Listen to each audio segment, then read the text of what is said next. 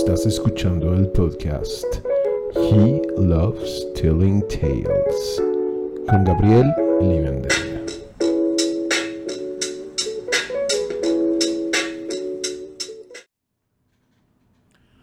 Hola, ¿cómo están? Eh, bienvenidos nuevamente a este podcast eh, de Gabriel Livenden, con Gabriel Livenden, producido, dirigido y editado por Gabriel Livenden. ¿Cómo están? Eh, me da mucho gusto eh, que me estén escuchando nuevamente. Eh, en esta ocasión espero que no sean temas tan, tan tristes, ¿no? Que de igual manera, em, digamos que hasta cierto punto lo son. Y no, a la vez no. No, no no diría que son tristes, más bien son temas que, pues la verdad, no...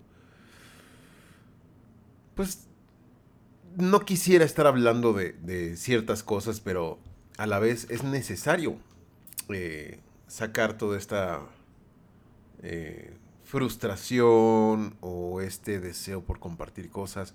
Eh, en fin, el otro día en mi página, si usted no la sigue, lo invito o la invito a que vaya a mi página de Gabriel Livenden, escritor, eh, o Gabriel Mendoza García, escritor. No me acuerdo ni cómo estoy. Creo que como Gabriel Mendoza García, escritor. Así está, en Facebook. Y ahí puse un comunicado eh, sobre mi decisión de... No, sobre qué voy a hacer con mi obra. No me estoy sacando un moco. Tengo... A los que están viendo YouTube, me pica un poco la nariz, pero no porque tengo un moco. Ahí está, sí tengo un moco. no, no, no. Eh, me da mucha alergia en, en invierno. Eh, es horrible. Y este. La gente que tenga alergia, pues. de- deberá entender de qué hablo. Pero disculpe usted que está oyendo esto en Spotify y que acaba de oír un moco sorbido. Disculpe usted. Bueno, no es, no es la primera vez que lo, que lo escucha, me imagino. en fin, vamos a ponernos serios, señores y señores, eh, porque tenemos que hablar de ese post que puse sobre qué voy a hacer con mi obra, con mi libro, con mi saga, la saga de Sofía, eh, la cual yo dije en algún momento que, pues, algo tenía que hacer con ella. ¿no? Y bueno, empecemos con, con, esto sin más preámbulos. Eh, cumplió 10 años de ser publicada la, la- Digo, sin más preámbulos, ahí entra otra vez el preámbulo. Pero bueno, es necesario, contexto. Cumplió 10 años de que yo publiqué por primera vez un libro con una editorial. Así es, el primer libro que publiqué fue con Sediento Ediciones en el año 2012 en eh, el contexto de la Feria del Libro Internacional de Guadalajara. En, en- pues sí, en, la FIL, ¿no? Ahí junto a otros autores eh, reconocidos como usted conocerá al doctor Ricardo Stern, que actualmente participa en el podcast eh, de comedia e historia universal, El desprecio de la historia eh, con David Marclimo, que es un- un- una persona que está involucrada en política y tiene muy buena pluma, junto a Lidia Martínez, junto a eh, Genaro Iniesta, junto a pues varias personas, Marisa de Santos, de, de- originaria de España, pero actualmente es una figura muy importante en la literatura de Pachuca, eh, ha estado muy presente en la FUL, en la Feria Universitaria del Libro. Y este, bueno, el, punto es que ahí publiqué mi primera novela, Sofía, la eterna sabiduría, libro 1, El principio del fin. Y como diría mi editor, ¿no? Más, título más largo que un día sin pan. Eh, esto. Yo, yo no, no es que yo lleve 10 años escribiendo, yo empecé en el 2007. Digo, un poquito antes con algunas cosas muy puntuales, pero Sofía se empezó a escribir en 2007 y hasta 2010 fue, digo, 2012 fue que pude publicar. O sea, sí me tardé algunos años, ¿no? Es unos eh, cinco añitos en poder, pues, llegar con una editorial y que viera mi material. Y obviamente, pues, eh, la editorial me dijo, oye, pues, si tallereamos esto, creo que tendría potencial para, para salir adelante, ¿no? Entonces, eh, sí estuve en la Feria de Guadalajara en dos ocasiones, fue 2012 y 2013. estuve en la feria de minería 2013 y 2014. Y a partir de 2015 pues ya no, ya dejé de ir a ferias, eh, rompí relaciones con la editorial, por así decirlo. Decidí cancelar mi contrato que era de 5 años y... Digo, hice muchas presentaciones del libro. Afortunadamente los ejemplares que tiramos se vendieron. No, no, no quedó stock, al menos no que yo sepa. Nunca se me entregó ninguna relación de cuántas eh, obras se quedaron ellos. Sí me dieron lo que me correspondía. Y, pues hasta ahí. Eso, lo que yo tenía se vendió. Obviamente me quedé con algún ejemplar de, colección ahí. Este. Con su cubierta de plástico. Pero todo lo demás. Este, su emplayado. Pero todo lo demás se vendió y está. Y lo tienen amigos, lo tienen familiares. Y parte de eso es, es mi problemática. Pero ahorita ahondamos más en eso. Disculpen ustedes la alergia, de verdad. Estuve suene y suene antes de empezar. Y no importa, o sea. A la alergia no le importa que yo quiera grabar un podcast y platicar con ustedes. en fin. Eh, en 2015, 2016 decido hacer una reedición por mi cuenta, autoeditándome, de eh, Sofía, eh, rebautizando la saga, ya no Sofía la Eterna Sabiduría, sino demostrando mediante el logotipo de la saga la eternidad por medio de una lemniscata atrás del nombre de Sofía, ¿no? Haciendo ahí el juego de, pues ahí está implicado o implícito lo, lo eterno, ¿no? Y el primer libro se llamó simplemente Sofía, el principio del fin. Ese es realmente el título del libro 1. Es muy. Sucede mucho como en Star Wars, ¿no? Que el episodio 4, Una nueva esperanza, nadie, nadie le dice una nueva esperanza, ¿no? Todo el mundo dice, ah, pues Star Wars es la 1, la primera. ya las demás sí es el Imperio contraataca, el retorno del Rey Jedi, el ataque de los clones, la venganza de los Sith, la, amenaza fantasma, etcétera, etcétera, etcétera. Aquí sucede un poco lo mismo, ¿no? El principio del fin, pues, eh, es Sofía, es el primero, ¿no? Eh, eh, sin embargo, los siguientes, si la gente, la, poca gente, la muy, muy poca gente que, que ha seguido esto, pues lo, lo conoce por sus nombres verdaderos. Pero bueno, el punto. Decido editarla y la publico en Amazon en digital y después Amazon sale con que puedes publicar en papel Nada más que te cuesta cada ejemplar el, costo que, Quitando la parte de producción, eh, tú pagas un, costo, ¿no? Entonces la gente puede comprarlo directamente, se arma el libro de papel y se les envía. No hay un tiraje, lo cual ecológicamente está muy cool. Pero el autor se queda sin ejemplares, a menos de que él compre sus propios libros y le lleguen a su casa y arme sus presentaciones, ¿no? Que eso es algo que he hecho. He hecho en cuatro ocasiones, ¿no? Eh, no, tres ocasiones. Para El color desconocido, para Notaricon y para Alexis. Y eh, para el principio y el fin sí mandé pedir libros, pero no hice presentación, nada más fue venta directa. Entonces digamos que en 2016 se vuelve a publicar el libro, ya en papel. 2015 en digital. Y em, pues es eh, una serie de, hechos que han, entre que publico otros, entre que la vida avanza y vienen proyectos, en 10 años se han pasado como, híjole, muy rápido. Ha sido un suspiro realmente de todo lo que, lo que haya podido hacer, pero a la vez se me hace demasiado tiempo para que no, no haya ningún resultado. Y me puse a analizar lo que había escrito, el primer libro, que fue como les dije, tallereado la primera vez por eh, el editor y yo. Y una segunda ocasión cuando salió la eh, nueva versión por Miguel Lupián, que es también una escritora de, terror. Pero no, ninguna de las dos están bien. Eso, eso hay que ser muy, muy sincero. Yo puedo leer ahorita a Alexis y noto una gran diferencia. Alexis es una obra de la cual no le movería más que... Hay, hay detalles de edición, ¿no? De dedazo y eso se corregiría, pero el estilo es perfecto, en, es lo que estaba buscando, es lo que me gusta, es lo que me satisface. Esto lo logré gracias al taller que tuve con un colega que pues escribe básicamente un género muy similar, un tipo de historia muy similar a la que yo escribo, es eh, Rodrigo. Entonces ya con él pudimos encontrar, o yo pude encontrar el, estilo que, buscaba. Y cuando veo los libros anteriores, digo, híjole, es que no, estoy a gusto. No, no, siento que esto sea digno de, de masificación. Entonces me propuse volver a corregir el libro una tercera vez. Y no me importa. Estos 10 años, en resumen, no significan nada. No, no significa nada porque... No porque yo me tire al piso y digo, oh, es que nadie compra mi libro. No, pues es que no significa nada porque no ha pasado nada.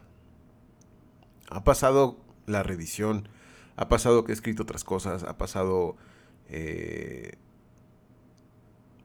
cosas nimias al respecto. Yo conozco, y no me quiero comparar, pero muchísimos escritores, muchísimos autores que cada año están publicando algo, que van a ferias, que siempre están haciendo presentaciones, que hacen sus talleres para ayudar a otros escritores, que ya editan. Y yo estoy alejado de ese mundo, estoy alejado totalmente del mundo de la literatura. Eh, me decanté por otras cosas, ¿no? Y me siento un poco como si fuera esto una carrera en el último lugar, ¿no? Pero a la vez digo, yo no quiero, mi intención nunca ha sido ser este tipo de escritor que... Eh, que quiere que, que, que, quiere impresionar a otros escritores, ¿no? Así de, mira, yo ya tengo 10 libros publicados, ¿eh? ¿eh? ¿Y tú cuántos?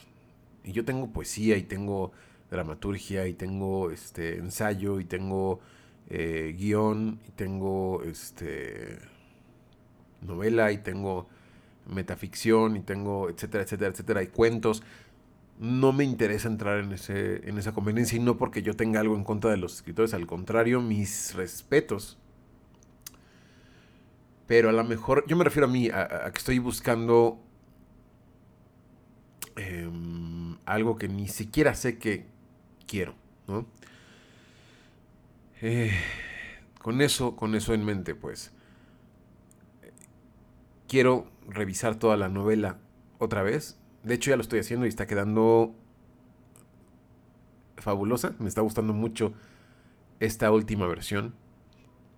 Em, obviamente hay una estrategia.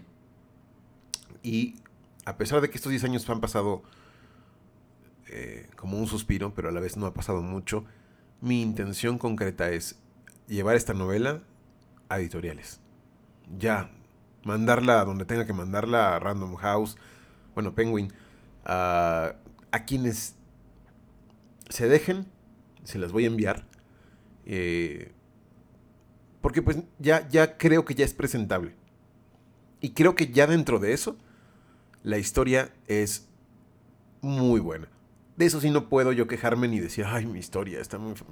No, la historia, la historia no tiene nada que ver. Aquí hablo del estilo, de que no he madurado lo suficiente o no había madurado lo suficiente como escritor.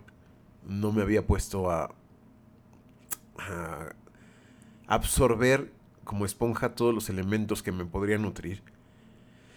Y por eso es que eh, estoy encontrando un nuevo camino, una nueva coherencia con, con, esta historia. Y, y sí, me voy a ir directo a las, a editoriales a, a ver si hay alguna oportunidad. No obstante, no obstante, dicho sea de paso, esta edición que quiero corregir, que quiero que quede bien pulida y que quiero que quede ya la edición definitiva, no volverle a meter una sola coma, un solo punto, nada. Dejarla ya sea de decir, ¿sabes qué? Esta es la edición final definitiva de Sofía, el principio del fin. Que le vaya bien. Hija, te quiero mucho. Te entrego a las manos de los desconocidos. De todos esos autores que no conozco. Y eh, hay algo que, vamos a hacer, pero antes, antes, y regresando al punto del problema que yo les decía, de que estos libros me los compraron mi familia y mis amigos, y siempre ha sido así en las presentaciones del libro, lo cual agradezco mucho el ver una presentación llena. Eso es impagable porque han dado su tiempo, han consumido en el lugar, han comprado libros se han esperado ahí conmigo a... lo cual eh, siempre lo voy a agradecer, sí. Pero eso conlleva un problema, a un pequeño problema. A lo largo de estos 10 años he vendido no sé cuántos ejemplares, no sé si muchos, no sé si pocos, yo creo que son pocos en comparación con otros autores. He vendido menos de 200 ejemplares en 10 años, lo cual es nada. Y solo dos personas, sí, dos personas eh, han seguido de cerca, tres personas, perdón, tres, es que es, triste, pero los puedo contar con la mano. Tres personas han estado como muy insistentes en, vamos a decir cuatro, ya, ya al rato, cinco, seis, no, cuatro personas, cuatro ya, definitivamente, cuatro personas, no voy a decir nombres, obviamente, han estado muy interesadas en seguir leyendo lo que escribo, porque siempre me piden, oye, ¿y cuándo sale el libro? ¿Y cuándo sale el siguiente? ¿Y cuándo va a salir el otro? Entonces yo, pues, wow, fascinado de que eso suceda así, ¿no? De que me pidan. Es un halago. Eh, y solo de esos cuatro, solo una persona se ha involucrado con la historia de decirme, oye, tengo estas dudas, ¿qué pasa con este personaje? Eh, me gustó mucho este capítulo, conecté mucho con este otro. Solo una persona. Y no es que los demás estén mal o tenga algo. No, no, esto, no, esto no se trata de ustedes, se trata de mí. Eh, ¿Por qué se trata de mí? Porque yo he depositado. Ahí viene la, la policía del, de la soberbia a decir: Cálmate, cálmate, Gabriel. ¿Tú qué te crees? Si no eres nadie por haber vendido un poco más de 100 ejemplares. No, claro, estoy, estoy, consciente de eso. Es que ya saben, aquí la policía, los tamales, los elotes, eh, la gente loca, todos son eh, patrocinadores de este canal, Alcance Tendencia MX. En fin, el problema es mío, porque llevo 10 años esperando a que los demás crean en mí a que todo mundo crea en mi obra, en mi idea, que conecten, que me digan, güey, lo que estás haciendo, no mames, está muy cabrón, es la novela que todo mundo esperaba, es una historia que, así como a ti te apasiona escribir, a mí me apasiona leer. Y ese es el problema, ese es el gran problema.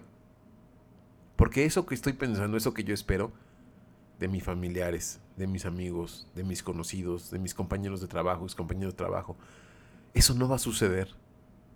Porque a pesar de que ellos me digan, oye, está muy bien esto que escribiste, oye, compré el libro y me gustó.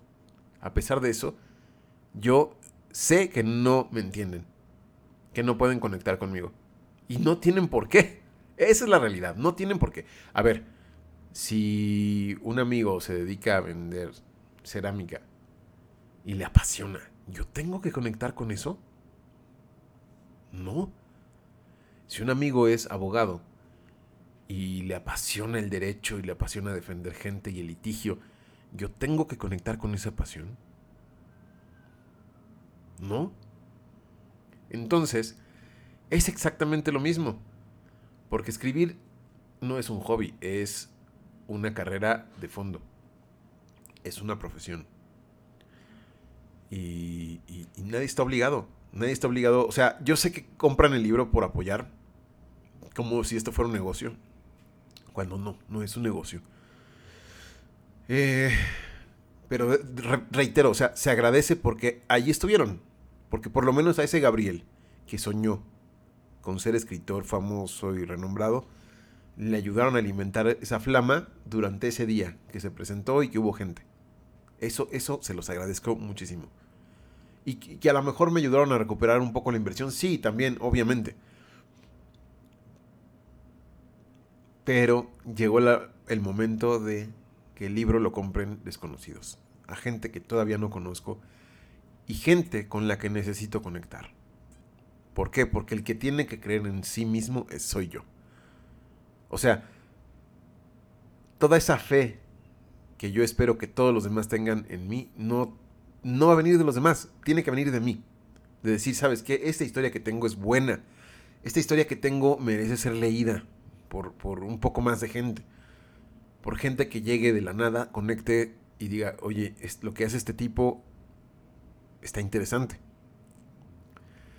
Entonces, yo quiero que esas cuatro personas que han estado siguiendo mi trabajo, pues se conviertan en 40, en 400, en 4000.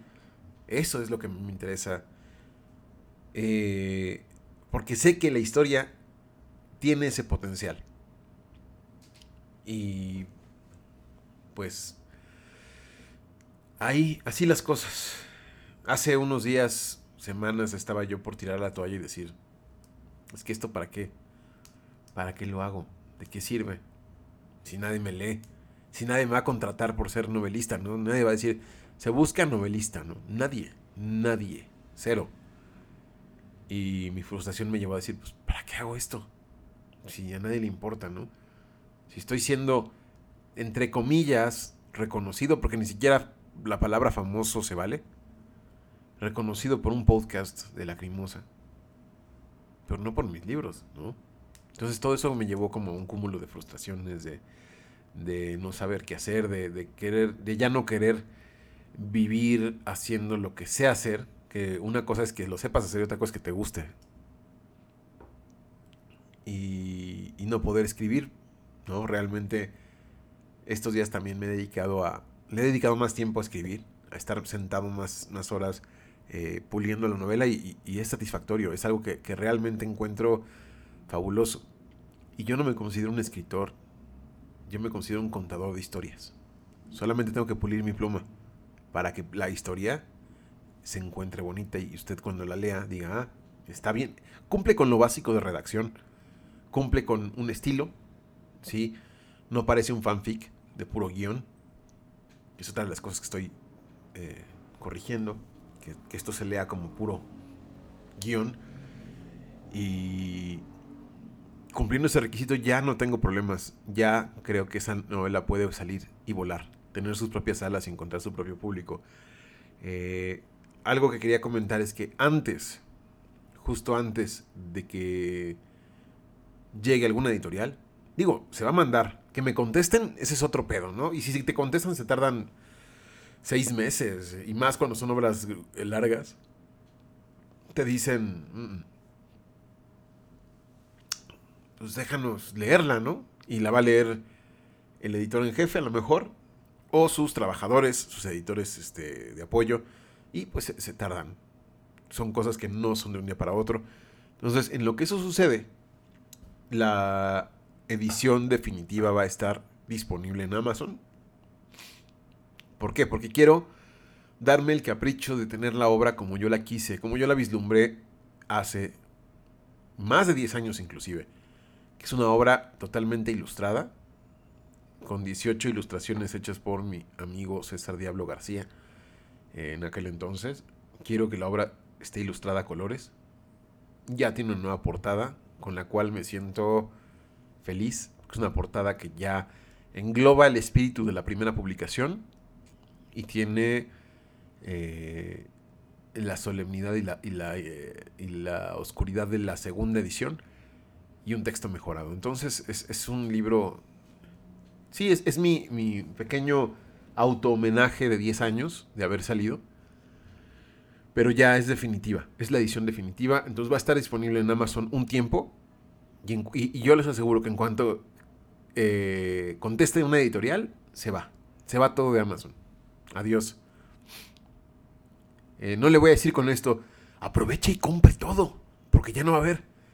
Pues si quiere comprarlos y después este, decir, ah, bueno, tengo la edición que ya no existe, ¿no? O sea, puede ser, puede ser, es una buena técnica, no le digo que no lo haga, pero ya no va a estar nada en Amazon.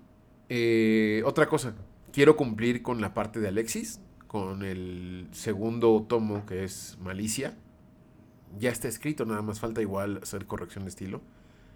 Y, y cumplir con esa segunda parte que también sería limitada, porque le repito, cuando ya esté yo en una editorial, se acabó. Ya no más Amazon.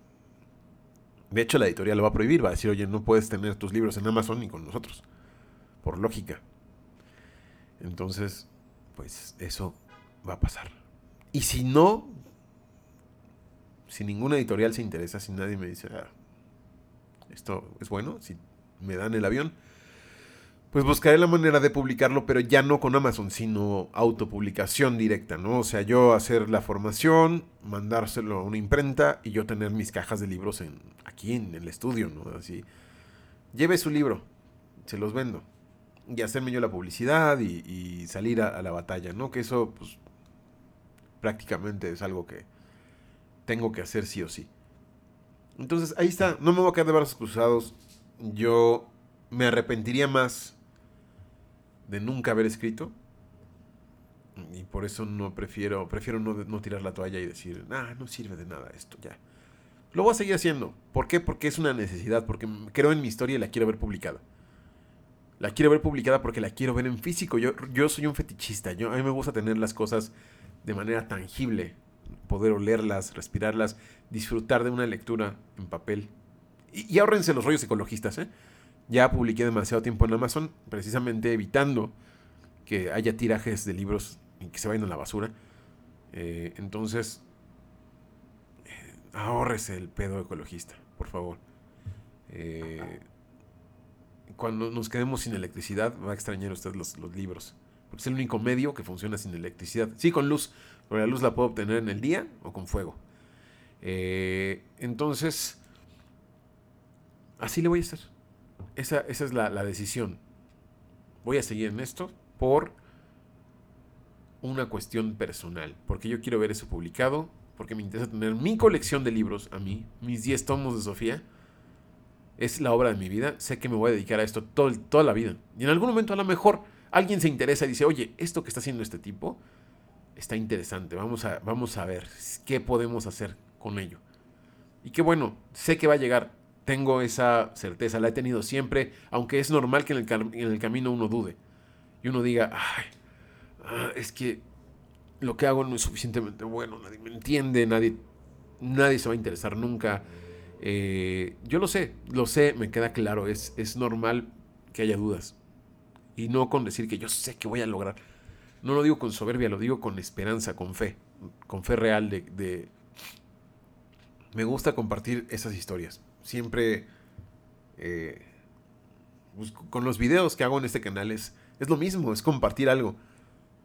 Y tarde o temprano ha ido logrando eh, pues generar cierto interés. ¿no? En algún momento me propuse hacer un libro de lacrimosa que se llamaba Lágrimas de un me reír. ¿Y qué creen? Jamás lo voy a hacer. Jamás. Porque Lacriñoños es justamente esa necesidad de querer compartir lo que a mí esta gran banda me hace sentir, pero en un medio pues audiovisual, en un medio que, que, la mayoría puede consumir, que se les hace más fácil, porque lo pueden ir escuchando, y, un libro, pues tiene un... Eh, es, es, más difícil que la gente lea, ¿no? Pero digamos, son conceptos distintos. La Quiñoños no es una novela, La Quiñoños es, es este análisis, es como un ensayo, ¿no? Y Sofía es una novela de ficción muy buena, que está hecha por un ñoño y está hecha para ñoños. Está hecha para esas personas que les gusta, que tengan ese interés por lo misterioso, por lo inquietante, por lo maniqueísta, por lo apocalíptico, por eh, cuestiones que. cuestiones cruciales para el universo y la humanidad. ¿No? Eh, ¿De dónde venimos? ¿Por qué estamos aquí? ¿Hacia dónde vamos? Eh, ¿Qué va a pasar si se acaba el mundo? ¿Existe realmente un Dios? Y si existe ese Dios, ¿está aquí entre nosotros? ¿Hay una contraparte de ese Dios? ¿Qué hay en el fondo de la Tierra? Eh, estamos solos en el universo, estamos solos en este planeta. Todo eso, toda la gente que le gusten esos temas, todo lo esotérico, todo lo eh, misterioso, lo sobrenatural, este libro es para ustedes. De verdad, está hecho así. De eso va la novela. Eh, entonces, pues ya, no quiero alargarme. Esa es mi decisión. Y pues... Me encanta escribir y lo voy a hacer cada vez mejor. Esa es una promesa. Y vamos a ver. Vamos a ver, ya estoy ansioso. O sea, yo, yo, yo estoy... Llevo muchos años con esto. Y sé que me va a tomar muchos años más terminar. Hice una cuenta y no me gustó mucho lo que, lo que vi. Creo que estos 10 años se pudieron haber simplificado, pero a la vez las cosas son como son. Los tiempos, como dicen, los tiempos de Dios son perfectos. ¿no? Entonces, si así se ha tenido que desenvolver esto, pues que así sea. Y si 10 años son borrados de mi historia en el, mundo de las letras, no importa. Han habido cosas importantes.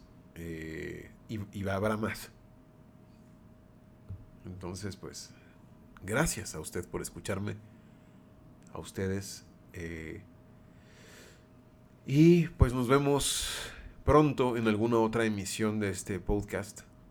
Y a la gente que me ve en YouTube, pues perdón. Porque estoy ahí con un suéter nada más. y, y, a la gente que nos está escuchando en Spotify, muchas gracias.